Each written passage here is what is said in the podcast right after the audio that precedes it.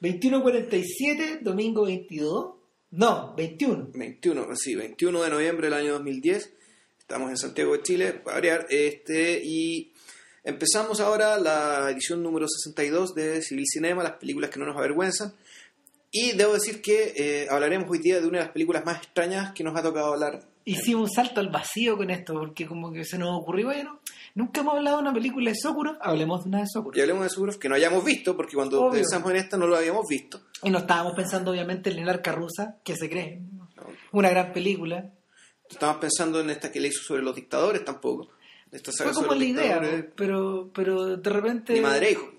Claro, de repente dijimos, a ver, vámonos más para atrás y...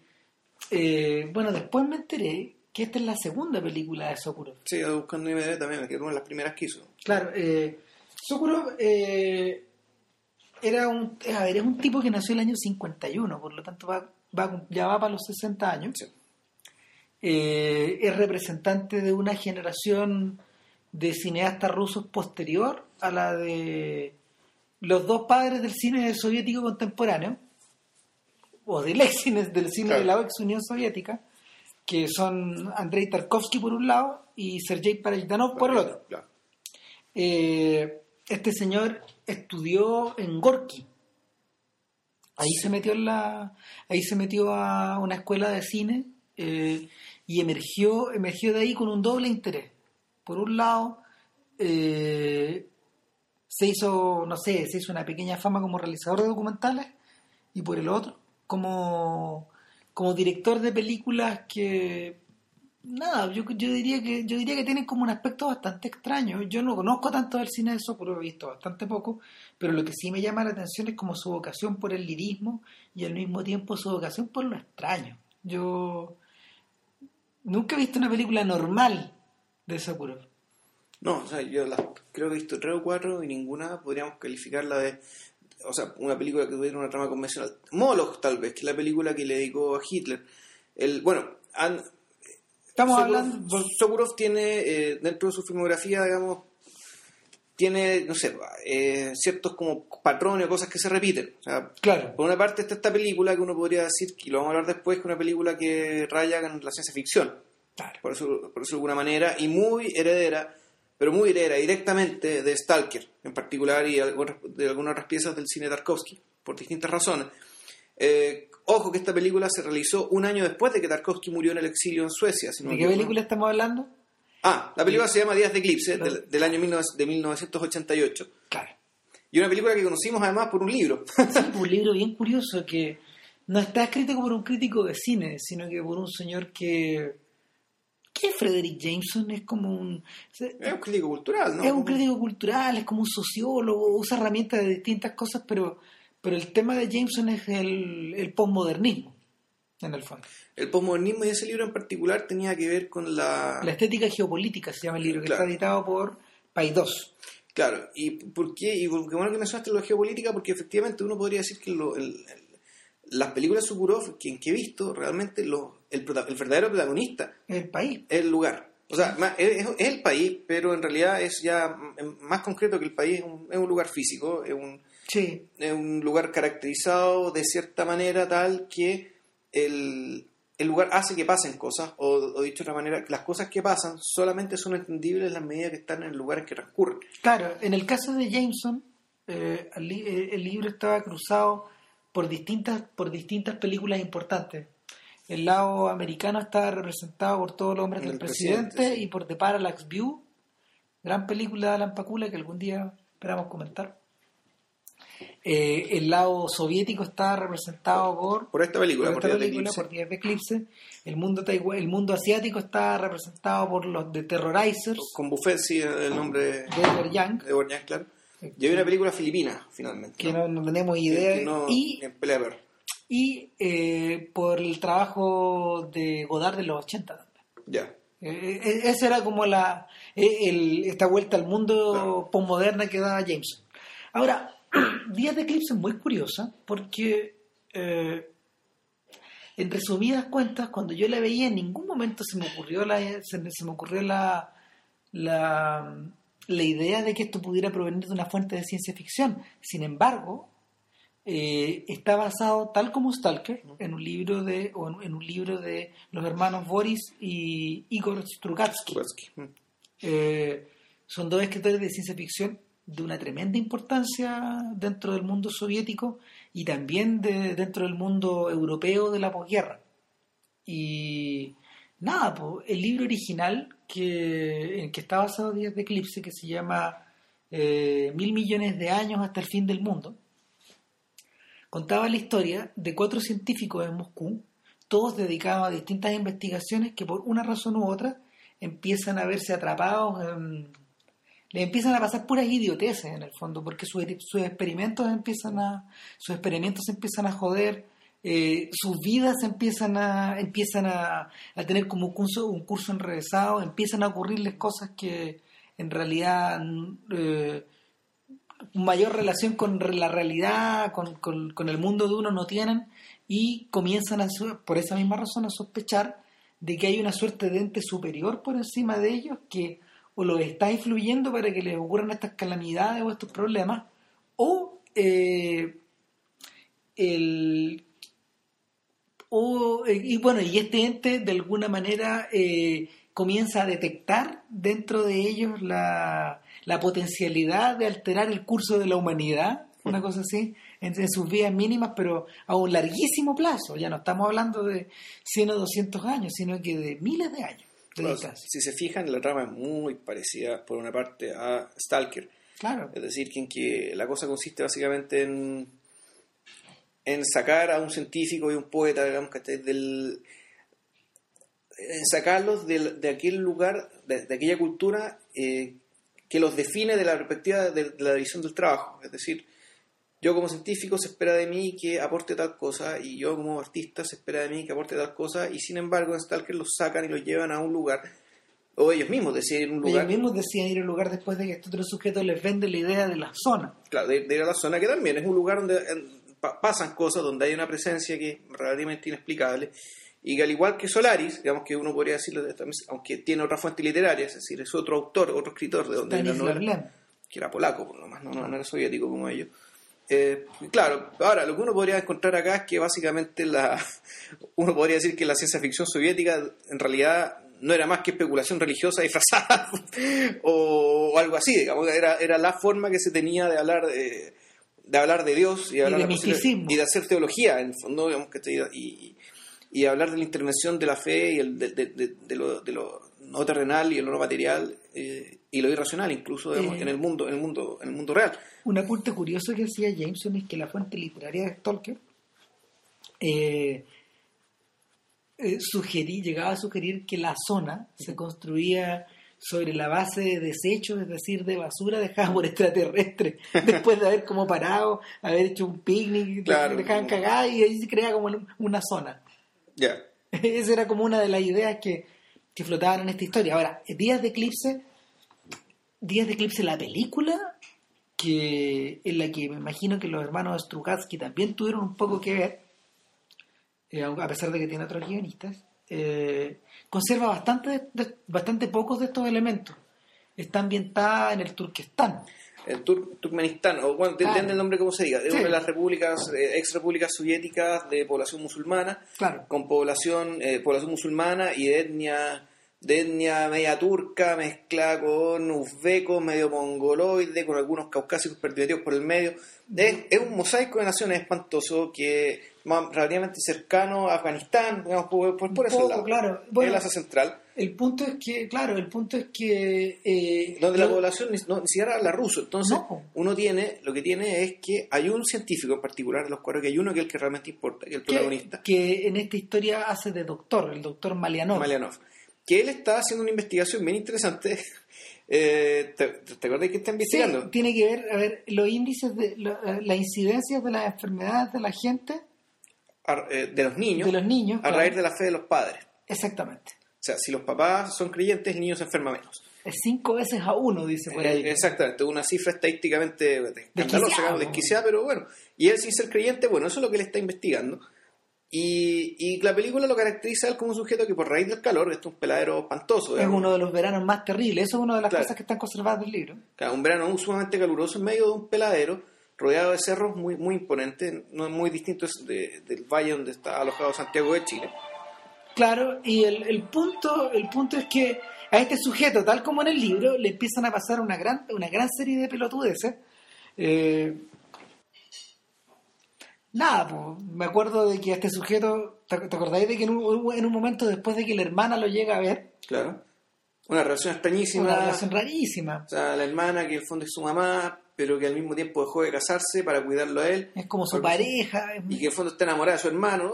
Bueno, todo esto está insinuado porque la hermana aparece como cinco minutos nomás. la hermana Y- sí. Claro, y, y en el fondo es, es uno de los pies para que es uno de los pies para que ella se espante porque apareció una serpiente Claro. Que tiene una especie de mascota, que es una serpiente grande. Eh, en forma paralela. Claro, él, él la tiene que llevar para afuera, donde el vecino, donde se arrancó.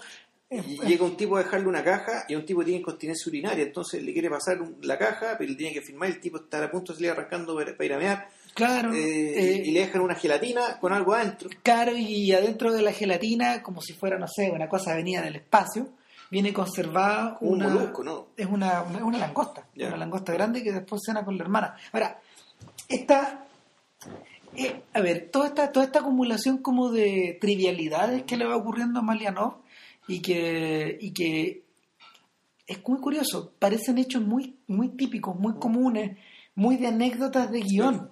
Ya. Sin embargo, lo único que hacen es alejarte de los intereses de Malianov y como que establecen una distancia entre la trama y el espectador. En vez de acercarte, las mismas cosas que ayudan a que uno se familiarice con estas personas, lo alejan a uno. Y al mismo tiempo también, bueno, y se produce un efecto muy extraño respecto de que la, la película está siempre cambiando de, de, coloría- de coloración y de, y de textura, digamos, Bueno, de coluraje. y ese es un tremendo detalle. De hecho, el, la película, cuando ustedes la ven, a, a- a ver, Jameson decía, hacía un apunte bien inteligente, él decía, a ver, esto no es el blanco y negro que se usaba en los 80, como el de Coppola, el de la ley de la calle, No, donde, donde tú usabas el blanco y negro para, para hacer una especie de diferencia estética respecto del, del, del color. no claro, lo, lo, lo, lo que hizo o, o- o lo que hizo Scorsese con el Toro Salvaje. Claro, ¿no? O, o, Benders con Benders con las películas de la película Los con Ángeles. los angelitos. Claro, no, esto es otra cosa. Él decía, eh, a mí me gustaría que ustedes pensaran que esto, esto está más ligado a este uso de los tintes, porque la película está... La película... tiene blanco y negro, color y sepia. Y sepia. tiene esas tres, esas tres tonalidades Y- básicamente. y Y, un- algunas otras intermedias donde la cosa cambia delante Ah, de los propios ojos. se vira al que- naranja, se vira al verde, entonces él dice, ¿saben qué? Esto más, más que blanco y negro, más que este manejo de, de, de estético para crear una especie como de, de mudo, como de estado de ánimo, eh, esto se parece a los tintes de las películas mudas. En, los- en las películas mudas, eh, especialmente por ejemplo en películas como Nosferatu Ya. de ese estilo, la, la noche era azul, el día era naranja y los grandes instantes emocionales eran en rojo. Ah, bueno, la, o la película, la, la de Napoleón. Claro. La de Gans, que est- está con los tres colores de la, de la, de la, de la bandera de Francia. que es la que es la que eh, es el es lo que Jean-Luc Godard ocupa al principio del, del desprecio ¿se acuerdan? que cuando sale Pilucha la ¿Ya? Brigitte Bardot primero es el tinte blanco Claro. después es rojo de- no primero es rojo después es blanco después es azul ya.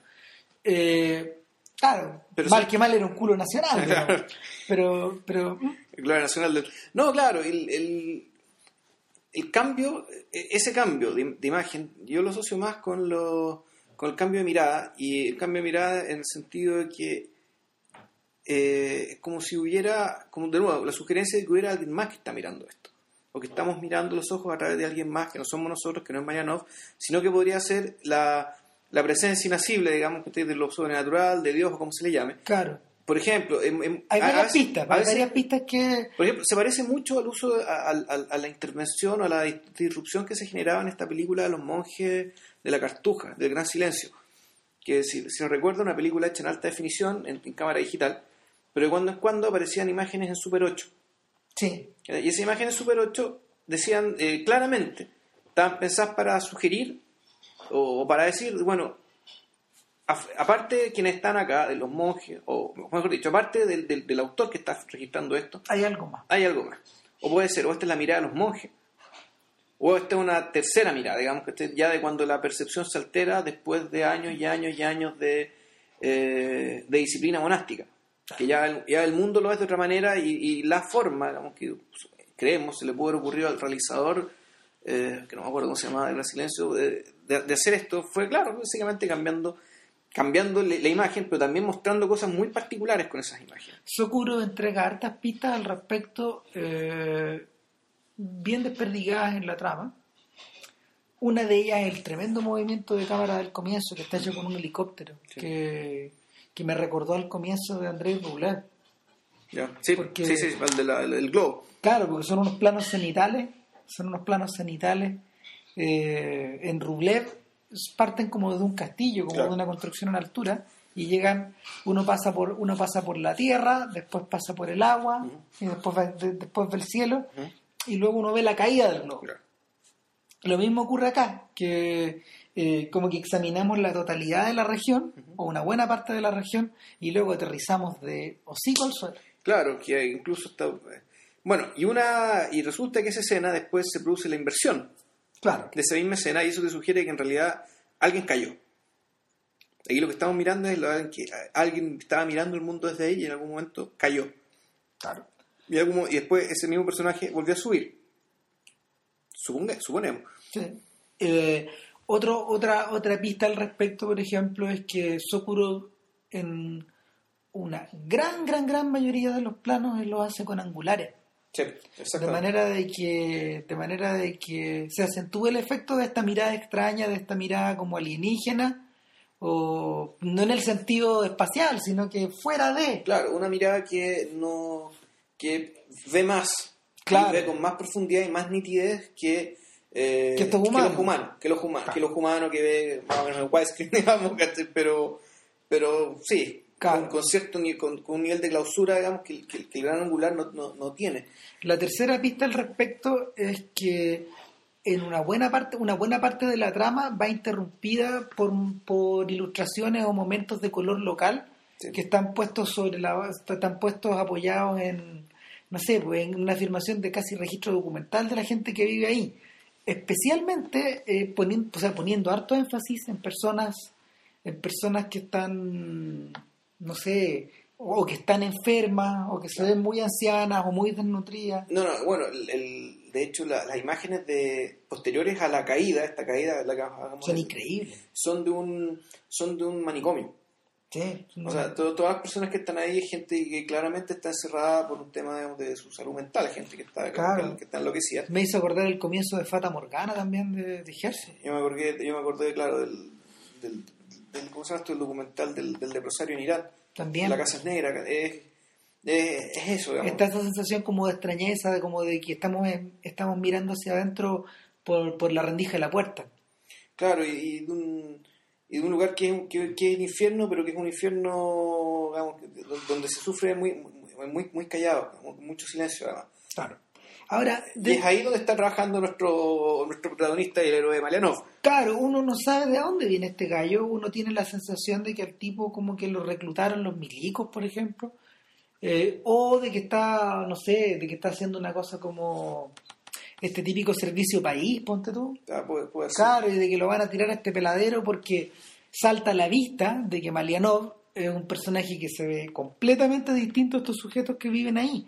O sea, no solo por la forma, no solo porque no lleva turbante y no parece y no parece asiático, sino que porque Sokurov deliberadamente lo presenta como una especie de poster boy, como una especie de, de niño dorado.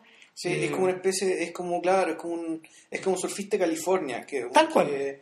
que lo manden, que, que lo manden a trabajar una reservación indígena, o sea, el equivalente norteamericano sería algo así como eso. Que Claro. La, que la relación de, de Malianov con, con, con los locales es de un occidental que se va a meter a un lugar que no es occidente y que funciona de otra manera, el cual ni siquiera entiende. Sí. O sea, a lo más, te a, a- a lo más el, el- el director nos puede enseñar, nos puede hacer escuchar por ahí una gente rezando o un concurso musical. Con donde los jueces están terriblemente aburridos viendo estas bandas que son todas iguales. No, o sea, si no son No, todas pero, no, pero es como que la- la- lo- él lo filma, él filma la sensación de los jueces, Mm. Y otra vez, otra vez, la cara de la mujer, ¿no? Sí, claro. Claro. Que era una, una blanca, obviamente. Claro, pero una blanca, ¿qué está haciendo ahí? Ahora, eh, Malianov aparece, entra en la película ya bastante alienado, porque su, su casa es un desastre, su casa se parece a, a- a la... De nuevo, de nuevo pienso en Tarkovsky, su casa se parece a la de alguno de estos personajes de Tarkovsky donde, donde, el desorden ha- donde el desorden de su cabeza se ha manifestado físicamente en el resto de las habitaciones. No, claro, y, y además, y, en Tarkovsky, digámoslo, o sea, en Tarkovsky los lugares sagrados, digamos, en todas sus películas, digamos, las que uno ve, los lugares realmente sagrados, Son devastados. son lugares devastados, son lugares donde ni, si- no, siquiera hay desorden, hay destrucción, donde son ruinas, digamos, ruinas y son depósitos y acumulaciones de ruinas, que no alcanza a ser basura, No, pero sino que son, ob- son objetos, son texturas. son texturas y objetos que están destruidos y mezclados todos entre sí, eh, como si estuviera todo ahí. Es como si estuviera todo adentro de una suerte de caldo. Eh, ¿Sabéis qué? Eh, la sensación que me provocan esas, esas texturas de Tarkovsky eh, se reflejan, por ejemplo, en, la, en las zonas devastadas de los cuadros renacentistas que están, están medio borrados. Por ejemplo, estas, estas zonas como medias, estas zonas medias en, eh, no sé, convertidas medias en nube o, o- o tratadas de rearmar de los cuadros de Giotto o del mismo Andrei Rublev, de estos mismos íconos que les faltan pedazos. Eso es lo que, esa es la sensación que tengo cuando veo esas imágenes. Y aquí Sokurov la utiliza, al principio uno cree que la está utilizando desde una, desde una perspectiva secular, pero no, O sea, para caracterizar a Malianov, digamos. Claro, pero no es así. Yo creo que no es así. Lo que pasa es que, bueno, Malianov es un... Y, y es raro, Malianov es un personaje que eh, desde el principio dice, bueno, este es un personaje... Eh, parece claro, ya dije, parece un poster boy, digamos, un surfista, pero al mismo tiempo eh, Malianov es un personaje contracultural, digamos, que él no lo sepa. Sí, quiere claro. asumirlo. Y Sukurov lo pone como héroe o como personaje eh, objeto de su interés, porque eh, es un personaje que va contracorriente de la Rusia socialista y atea y, uniform- y- y- y uniformadora, digamos, que, que- la caricatura o, o como el mismo, el mismo Sukurov yo creo que perseguía ese estado. Persiguió, perseguía a la Rusia soviética. Ojo que es una película que está hecha al final de ese periodo. En Por eso- 1988, Por eso es tan importante también. O Ahora, sea, bueno, sí, yo siento que sí. O sea, yo durante todo el rato estaba, estaba, se tenía la sensación de estar viendo una suerte de profecía autocumplida. Porque, pe- mira, pe- pensaba, pensaba en dos cosas. Eh, pensaba que la situación de Malianov no es muy distinta, por ejemplo, a la de gente como a la de los exiliados romanos eh, hacia el final de los de, de la época de los Julios. Eh, no sé, gente como gente como Ovidio, ponte tú, que estaban como condenados a vivir en la en, la- en- en- en los extramuros Ya. de- de- del imperio, eh, gente que iba a parar a pueblos de mierda. Ah, y no podían escribir, gente que estaba con arresto domiciliario en esas partes. Y, y te- o también, por ejemplo, la situación que, a esta situación como de limbo extraño que aparece en algunos personajes de la literatura rusa blanca de, de principios de siglo, de, de- de inmediatamente, de la década inmediatamente Después de la revolución.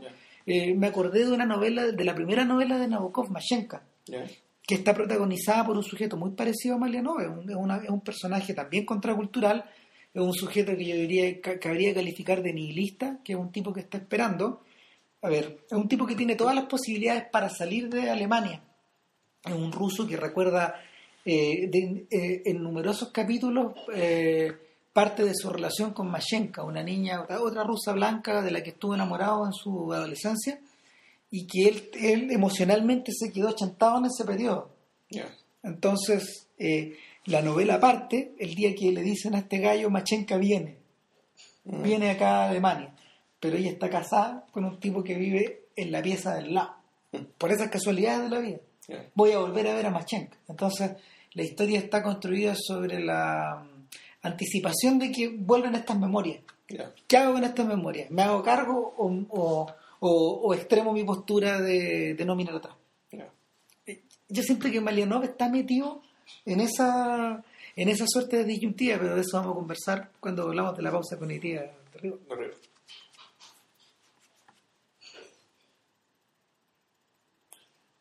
Otro elemento que otro elemento que está permanentemente en, en- en- la película, y también uno, podría decir que es un protagonista, es la banda sonora. El hecho que la película prácticamente no hay silencio y que y no solo eso, sino que en realidad hay música. Y no solamente hay música, sino que la música más variada, como si esto fuera una radio. Es increíble. Como si en realidad siempre estuviera sonando la radio, o mejor dicho, siempre en esta ciudad, que ni siquiera sabe el nombre de la ciudad, ni siquiera sabemos cómo se llama, esta es que ciudad, es un pueblo de donde nacen como mil personas, y si es que. Claro, chivo chivo. Chivo chivo, bueno, por, por, por eso de alguna manera. Eh, donde siempre hay música, y música de la más variada, es decir, eh, está la música regional, música Sí. de la zona, música de las radios rusas, una, una- gente que habla por detrás, claro, gente que habla, noticias. o una, una homilía del Vaticano, Sí. que, que- que está escuchando que habla en, en italiano. El vals de Eugenio Onegino, ¿no? ¿O ¿Qué, qué es lo que suena al No, final? no, si suena, suena una obra clásica. Eh, es The Fledermaus. No, no, no, eso es el. es- Esa es la barcarola de los, de los cuentos de Hoffman de, Offenbach. Tal cual. Que, es, la- que es una, es una parte que también tiene mucho significado. como- Ya, eh, ya vamos a llegar a eso. vamos a llegar a eso, porque bueno, el. El cuadro no está completo si es que no se habla un poco de eh, los tipos que rodean a Maliano. En el, en el caso de la novela, son eh, colegas científicos, Claro. todos trabajando por su cuenta, eh, y que están todos ligados por estas desgracias. Claro, Eh, y en este caso, eh, opta por... son vecinos en algunos casos.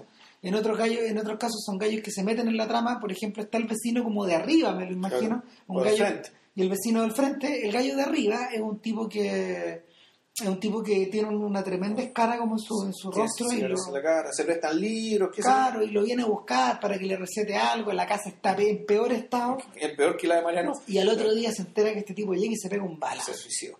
Y hay una larga escena de cuando van los pagos a, a recuperar el cuerpo. Claro, que Jameson queda con la boca abierta porque los pacos como que... eh, El cuerpo es lo último de lo que se preocupan los pacos. Los tipos hacen como que revisan, claro, como que levantan cosas. Y, y, lo- y mucho Paco. Eso Como es lo- 25, 10, mucho, 12. no Mucho. Paco, mu- mucho. Y, y después hay otro incidente que también es bien casual, que un desertor Sí. se mete a la casa de Malianov y lo rapta. Claro, que tiene el mismo nombre de uno de los científicos de la novela. Claro, y- pero un desertor, es un miligo que está arrancando absolutamente enajenado. Y lo tiene a Malianov encerrado y de repente este sujeto arranca. Porque lo viene, un- viene, un eje- viene el ejército. el ejército, claro, y literalmente un ejército, son por lo menos 50 giles, 100 giles para capturar a uno solo. Hasta que, bueno, El resulta que tipo lo, se encarama en las la montañas. lo matan, ni siquiera Mariano lo sigue. Ma- Mariano sigue para ver que en qué termina esto. Lo matan al sujeto, nadie lo entierra. Pero Nadie se hace cargo ni siquiera de enterrar la cuestión. volvemos a la idea. Ah. Muchos milicos, muchos Mucha milicos, mucha gente, mucha gente uniforme, mucho uniforme, mucho dando vueltas. Y, Eh, bueno, y, y tiene otro amigo, que es un sujeto que tiene una casa acelerada en sus papás, el gallo del frente. el gallo del frente. Y que, con el cual tiene una relación que son amigos, se conocen, se tratan bien, pero de a poco, no es que uno, lo- uno se lo muestre, sino que uno se lo entera a poste- a posteriori y que la relación es más profunda que eso. Claro, que, que no sé, que puede, puede haber hasta una puede haber hasta una relación homosexual entre los dos, por ejemplo, No, y- que está como está, no, no está O sea, solamente eso se hace explícito hacia el final. hacia el final, cuando se despiden. Claro, cuando ya queda claro que la camaradería era, no sé, pues era más que una simple amistad fraternal. Claro, ¿y por qué? Porque este sujeto, el vecino del frente, decide irse porque en su casa aparece una mancha muy extraña. Una especie de cicatriz. Una mancha que es bien parecida a la cicatriz Claro. que tiene el tipo que se pegó el balazo. Pero que al mismo tiempo también se parecía un poco a una langosta abierta. Por ejemplo, Era y los tipos le metían el dedo a la, a la, a la, a la mancha de la Claro. pared y salía una masa viscosa. exactamente. Ahora, el, el sujeto aparte tiene, una tiene, la historia, tiene la historia personal más, más com- compleja y más rica de, de la, de, de la película. Claro. Porque su papá, a ver, su mamá, a ver, su papá murió, su mamá era una, era una persona que había postulado un puesto estatal, no se lo dieron, se tuvo que, ella era, una- era una profesional, parece que era como una Ingeniera, agrónoma, ingeniera. Eh, y tuvo que tuvo que vivir en la pobreza eh, vendiéndole los productos de su huerto, que el huerto que tenía en la casa, a la gente en la feria y después ella muere. Y este gallo es adoptado por dos alemanes del Volga. O sea, son rusos, pero descendientes de alemanes que vivían en Rusia desde, desde hace cuánto tiempo. Claro. Hay gente que en la Segunda Guerra Mundial tuvo que tomar partido, digamos, unos por los nazis, por los rusos. Eh, uno dice, él mismo, él mismo no lo dice en la, en, la, en la trama, pero queda claro que sus raíces están repartidas por distintas partes del país. Sí, porque su abuelo eran tártaros de Odessa, era una mezcolanza. Claro, Una y- mezco- una y el mezcolanza. tipo la suelta en un plano, en un plano, en un plano fijo como de tres minutos. Claro, y que están mirando como así, como mirando como si a la playa sin que hubiera playa. Era Era como un mar que no está que no, que no está. Eh, eh, eh, la toma era como sugiriendo un mar que no estaba. en medio de este En, desierto. en medio del digamos, o sea, claro, sabemos que está el mar negro por ahí. Pero ellos, Claro, ellos claro. dicen, nunca he visto el mar negro. Claro. Le, dice, le dice él al otro. Claro. Y el y, y en último término hay un profesor de historia que está casado con una mujer musulmana y es un gallo que es el tipo que aporta eh, es el tipo que aporta el último grano de arena para terminar de armar el conjunto en una escena bien vergonzosa donde donde estos tipos de- este tipo descubre la mancha en la pared eh, y el tipo llega con un libro de historia de la- del, del Turkmenistán Claro. entonces Con fotos antiguas. Claro, y empiezan a ojearlo. Y, y tú vas viendo que, nada, pues las conexiones secretas que pueden existir eh, dentro del mundo, en el mundo de, de- a ver, del mundo de Malianov, con este otro mundo asiático, asiático profundo, donde los tipos le rezan a la meca para callado bien. Hay una toma bien Sí. bonita donde de una señora Una señora que está escondida en un... escondida detrás de un basurero, de un basurero grande, reza- porque ya había al fondo, rezando, rezando en dirección a la, a la Meca seguramente, eh, y haciendo, no sé, profesión de una religión que no existe, que no existe públicamente. Y, eh, y tú decís, esta cuestión tiene que haber sido un registro documental de Sopuro, porque si no, ¿cómo se hacen estas cuestiones? Si no, ¿cómo se filman? Hay otra escena, por ejemplo, de, una, de, una- de unas niñas en colores caminando en un, en un camino. Y que uno dice también, esto no esto no parece ser de la película, esto No. parece tomado para otra cosa.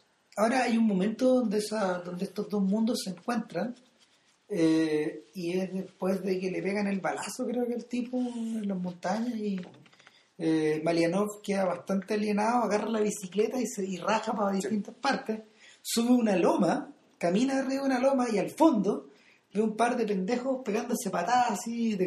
Claro. Y, Y los trata de separar. y los trata de separar Y los dos le pegan a él. y empiezan a pegar, le llegan a patar en la cabeza. Le pegan a él, claro. Y todo esto le da una mezquita chiquitita, una mezquita pequeña. de una mejita pequeña y es el único momento de la película donde pasan tres cosas distintas. Por un lado, bueno, Marianov interactúa con el entorno, un entorno que para él es bien ajeno. Claro. Eh, en segundo lugar, la, el color con que está filmado la escena es una mezcla de este dorado sepia y, y las escenas en colores. En color. Y lo tercero que pasa es que por primera vez suena una música que no... Suena una por primera vez en la película suena una música de raigambre europea total Ya. completamente europea. Y a partir de ese momento las cosas como que se mezclan. Y, y lo divertido es que, no sé, pues este instante catártico se, se, se remata en sonrisas, porque las patadas que le forran son chistosas finalmente. Sí, pues a larga sí. O sea, claro, son, son ridículas. Llega un momento en que Marianov le llega un cabro chico a la casa. Sí. Eh, El cabro chico aparece tirado como si fuera un perrito. Como si fuera, claro, un Ay. niño abandonado, que nadie sabe de dónde viene. No está desnutrido, sin embargo el niño dice que tiene mucha hambre. Si tiene mucha hambre y tiene algo en los ojos. Que le, le examina siempre los ojos. Le dice, ¿tú tienes ursuelos siempre? Eso le pregunta a Mariano. El cabro chico le dice, no. Y, y le dice, ¿dónde están tus papás? No, no me hagas, no, no, no, no me hagas ni mencionarlos porque me van a venir a buscar. Dice el cabro chico y, bueno, ya quédate, le dice. Y es un niño bien pequeño. es Un como- niñito chico, 6 años, todo reventar. Claro, ¿qué es ese cabro chico? Yo, yo, cuando yo lo veo, yo pienso, yo pienso en, a ver, yo pienso en los querubines de la, Claro. de los cuadros renacentistas, punto tú, o pienso, por ejemplo, El chico es rubio, Claro. tiene los rasgos finos. digamos. pienso en estas figuras angélicas que aparecen en las películas de Tarkovsky, Claro. en general representados por niñas que tienen un perfil como muy leonardesco, y también pienso en, los Bueno. en, en los niños que filma Godard. Sí. Un poco, sí. Que, que esos, los niños de Godard, en el fondo, eh, o sea, sí, sí, son niños, pero finalmente cumplen otras funciones dentro de estas estructuras de las películas que lo arman. Claro, este, en esta película se ve, al igual que en Tarkovsky, un tremendo amor por Italia y por la cultura italiana y por, por, eh, en parte por el idioma y por la estética y por, y por la y por la armonía de los cuerpos, digamos. La El- plasticidad. Al, al Malianov siempre aparece con pantalones cortos sin polera, como si fuera una especie de estatua, una estatua renacentista. Como si fuera un San Sebastián. Claro, porque tiene, además tiene, claro, tiene un cuerpo, tiene un cuerpo atlético, muy Al cual se hace, al cual se hace referencia explícitamente, explícitamente, oye, tenés buena pinta, bla, bla, bla. Exactamente, y es como, yo realmente pensaba en como, como, no sé, como las portadas de los discos de los Smiths, ¿no? tiene como esa, eh, esa delicadeza. Claro, como, esto- como estas fotos de como estas fotos de Robert Mapplethorpe o de, de Andy Warhol. Claro, y bueno, hasta donde he entendido, Sukurov es homosexual. Claro, digamos. es homosexual y, y en cierto sentido esa fijación con el cuerpo de Marianov, digamos, como, como, Como- como un objeto bello. vamos, como un objeto bello, pero también como una como una suerte de continente a explorar, Ya. ¿cachai? Mm. Es distinto, por ejemplo, la pega que hace Derek Jarman, por poner otro realizador gay que también tiene una preocupación constante con el cuerpo, con los colores, con lo físico, ¿cachai? Eh, el- en el caso del cabro chico, mi impresión, por ejemplo, eh, inicial, era es que era como un Malianov chico, era como su conciencia, o era como una suerte de, de, de angelito que se le prende, se le prende la ampolleta y, y, y lo, lo divertido es que no, lo- no, no, no pasa nada con esto, porque no, no lo hace ni más lúcido, ni más, Lo que se produce, lo que se produce es que en algún momento lo van a buscar, supuestamente, y eso se ve de una toma de un contrapicado, de un, perdón, de un- de contrapicado, Sí, sí, una toma... un seguirá al inverso, digamos, de, de- Claro. de- de la cámara en el suelo, es un contrapicado arriba, total, a 90 grados. en 90 grados, y, y empiezan a, me quiero llevar al niño, ¿usted quién es? Me lo quiero llevar, y, Yo soy el papá, Y, y cuando la discusión explota, se produce un movimiento de cámara absolutamente simétrico respecto a cuando empezó. O sea, la caída, esta cámara que va el cielo y de repente cae, aquí es al revés. La cámara Sí. empieza a subir, es como si el angelito se hubiera ido. Sí, Así, y, eh, y, curiosamente es la única cosa, eh, perdón, no es cosa, es lo único, el único momento en que Malianov intenta retener algo. Claro, donde realmente se le ve comprometido por algo, salvo cuando le sacan la cresta.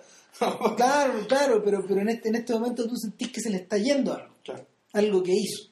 Porque él le dice, a ti no te va a pasar nada, yo te voy a salvar, te sentís Claro. medio mal, ¿cierto? Sí, me siento medio mal. claro, yo te voy a cuidar, qué sé yo, y, y se compromete, al fondo. Claro, se compromete. y, y el cabro chico se va, lo que haya sido se va. Claro, y, y- y cuando se va uno podría decir que aquí empieza el epílogo. Claro. O sea, cuando se empieza el epílogo, pues ya Malianov queda en un estado tal que ya todo lo que venga, eh, No sé si le resbala, pero, pero como que lo acepta. como que es, impone- es impotente ante todo lo que pase. Sí, Entonces pasa que eh, su amigo aparece la mancha en la casa, claro. pasa que se encuentra con este profesor de historia donde también en cierto sentido se rompe algo. Eh, va a dejar a su amigo al, al- al ferry porque su amigo dec- decide irse. Claro, eh, pasa una cosa súper rara. vemos una toma interior como de un tranvía, ¿sí? donde va el amigo y va otra gente, Claro. con cara de aburridos todos, y Malianov como una araña aparece de repente en la, de repente en la, en la puerta que va abierta. Claro. Es bien impresionante porque Entra en más movimiento. Claro, este tren más movimiento y está claro que el actor, no es un doble, Claro. el tipo se mete adentro. Eh, Todo esto es solución de continuidad eh, y se acentúa esta idea de que Malianov es una especie de araña plástica que había quedado también patente en otros momentos de la historia. Y, y nada, pues el tipo se mete como si nada, saluda de una manera muy caballerosa a toda la gente que está adentro, saluda al conductor. Y le dice, oye, no me avisaste, pues, ¿Cómo, cómo te va? estás yendo, pues. Bueno, pero es que me voy, me voy a ver a mi viejo. Entonces, Porque el viejo estaba exiliado. Claro. No estaba muerto, pero estaba exiliado. Exiliado. Claro, y al, al papá real. Y bueno, ¿y qué voy a hacer yo? Puta, podí, podí llamar a mis papás, pues. En vez de llamarlo yo, lo llamáis tú. Claro, tú te llevas bien con ellos. Hablan de algo, weón, tenés razón, le dice Mariano. Y, y nada, pues van caminando y uno cree, uno cree que los va, lo va, uno por un momento uno siente que se van a ir juntos. Sí.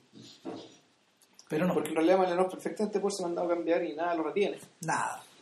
Nada, de hecho no hemos, hecho, no hemos hecho referencia a una cosa, a un momento clave, que es cuando el cabro chico, eh, después de que le dan la comida, está durmiendo y todo, Maliano, ¿qué es lo primero que hace? Agarra todos sus papeles Y los quema. y los quema y salva una carpeta. Mm. Sea, mientras está quemando cosas, agarra y empieza a Se leer. cuenta, ¿sabes que no, está mejor no lo quemo. Esto mejor no lo quema, se lo guarda, pero todo lo otro lo quema. Alguien por ahí, alguien por ahí eh, relacionó esa escena a varias escenas de quemazón de, de las películas de Tarkovsky, yo me acordé el tiro de yo me acordé el tiro de lo que de lo que la de lo que la chiquilla del cielo, la tierra, la lluvia sale a quemar después de que se muere su viejo. Ah, sí. ¿Te acordáis? O sea, que una sábana. Sale a quemar todas las sábanas y todos los remedios. Todo lo que. toda la carga que había Ah. antes. Es bien parecida a la escena.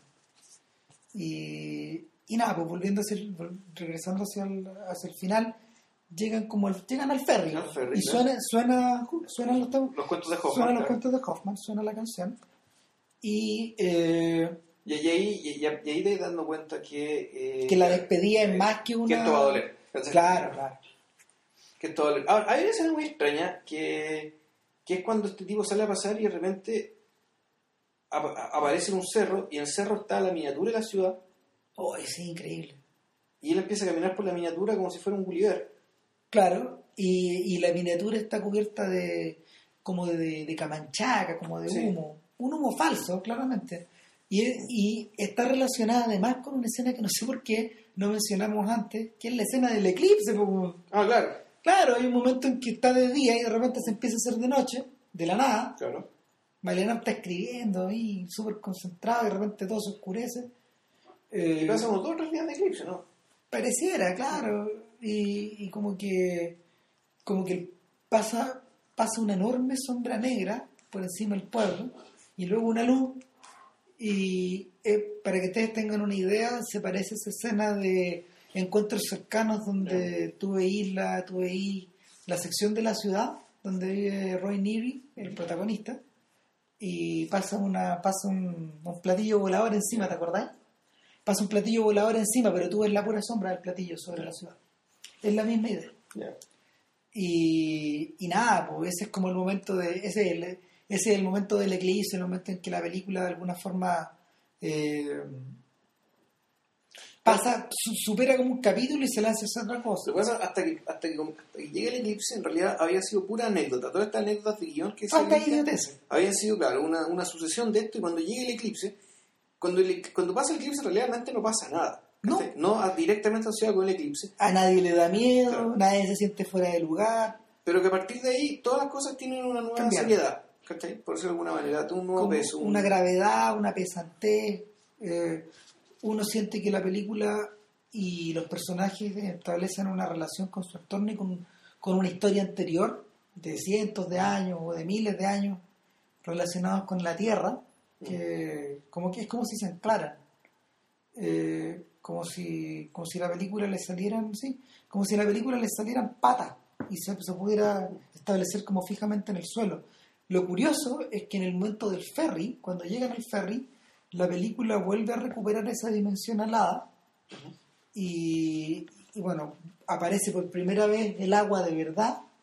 Tú veis que hay agua físicamente eh, y luego luego en el momento después del momento de la despedida como que Malianov queda suspendido en el aire. Entonces hay una toma hay una toma muy curiosa donde donde no hay horizonte y eh, Malianov está encuadrado desde el pecho hacia arriba y tú veis una gama de emociones bien largas donde él él como que mira al lado después mira al frente después mira arriba sonríe después mira hacia el lado.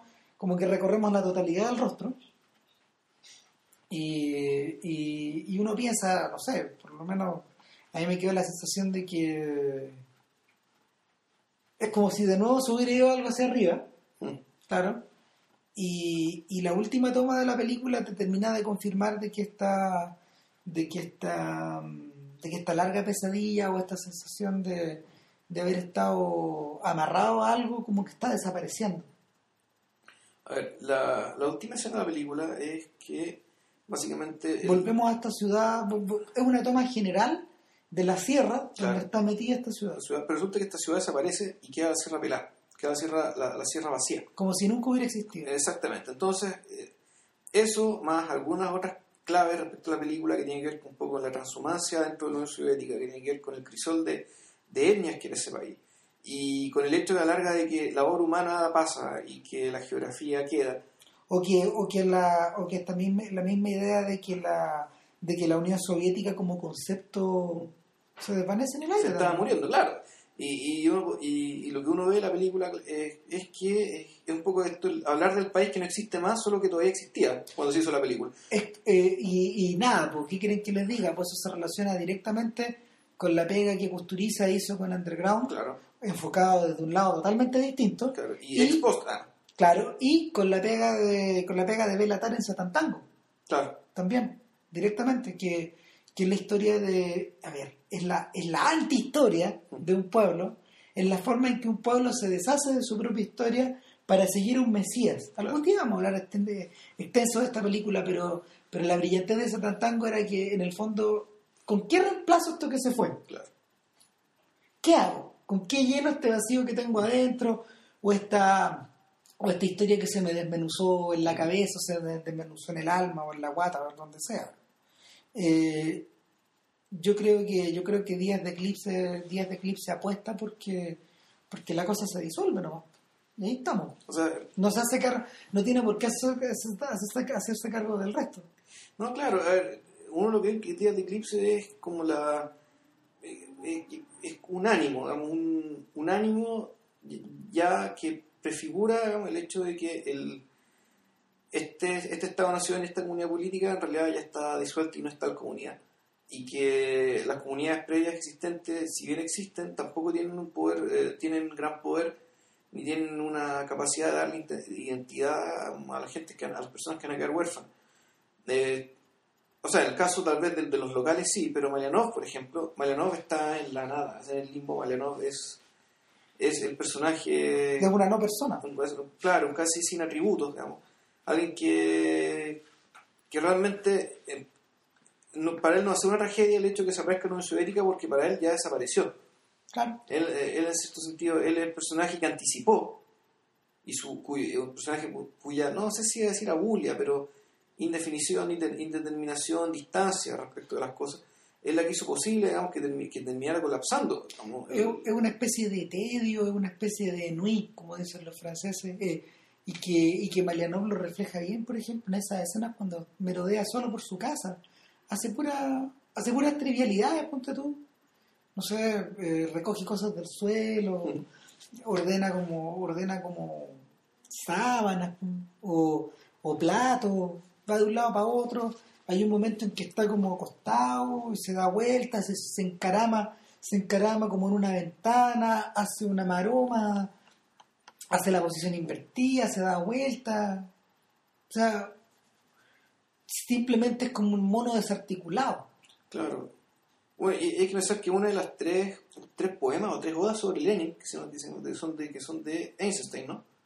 Que una, hora- una de esas transcurre en un lugar como este.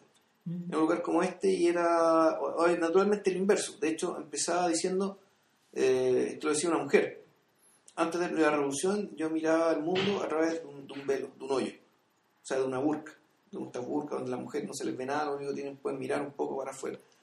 Y, y en ese mismo lugar, claro, la revolución era la, la emancipación, era la promesa de una nueva vida, era, era, era todo, era todo lo que podía, era todo lo que podía hacer, era la promesa de que en realidad todas las personas iban a poder desarrollar todas sus potencialidades.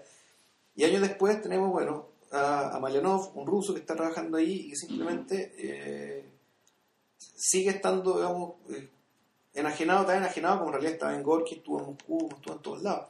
Sí. ¿Tú sentís de alguna manera que, que Sokurov retoma la pega inacabada de Tarkovsky en ese sentido? Mm, No, o sea, yo, yo creo que no, yo creo que su agenda y las cosas que él quiere decir y, y su ideario es distinto. Lo que sí retoma son, la- son los recursos. Son los recursos, son los efectos, son los objetos, son las tomas. Pero la- yo creo que la mirada del mundo de Sokurov es, yo creo que es distinto. Jameson habla de un realismo mágico soviético para enfrentarse a esta suerte de a esta suerte de historias que son topsy-turvy, que, que incluyen Hmm. que incluyen pelotudeces, que incluyen cosas mágicas, que incluyen cosas sacadas como del, del sombrero del mago, eh, y que, ojo, muchas de... eh, que, que- cuya forma de, de- que existían desde antes también en los cuentos eslavos, en esta en, este, en estas historias que parecían sacadas de ninguna parte y que precisamente alimentaron la ciencia ficción soviética. Claro. De ahí vivieron los Strugatsky. Desde, no sé, pues de historias eslavos, de historias alemanas, o vinculadas como a esta Europa oriental profunda, Baba Yaga, No, no, Baba Yaga, sí. todas esas cosas. Ya. Sí. No, Nada. nada, tengo la lata harto rato, así que nada, el, yo creo que la próxima semana estaríamos comentando Con Mortem, con. Mortem la, Que se estrena este el jueves. tercer largometraje de Pablo Larraín. Nada, Vilche lo tiene que ver, yo lo vi. Me parece que está bien, digamos, como, como para como para comentarlo para podcast. Así que bueno. Así que eso, bájense Días del Eclipse, buena película. Eh, sí, yo, yo vi una copia por ahí que pesa 1,8 gigas, es más, es más pesada que la convencional y se ve muy bien. Eh, así que búsquela, está, ya hay subtítulos en inglés que están perfectamente coordinados. que- Claro, y si no se la riendan porque hay una edición eh, en intermedio que... Edición que española, tiene-. Claro, que tiene subtítulos en español. Así que bueno, eso. Ya, que, pues, chau. que estén bien, chao.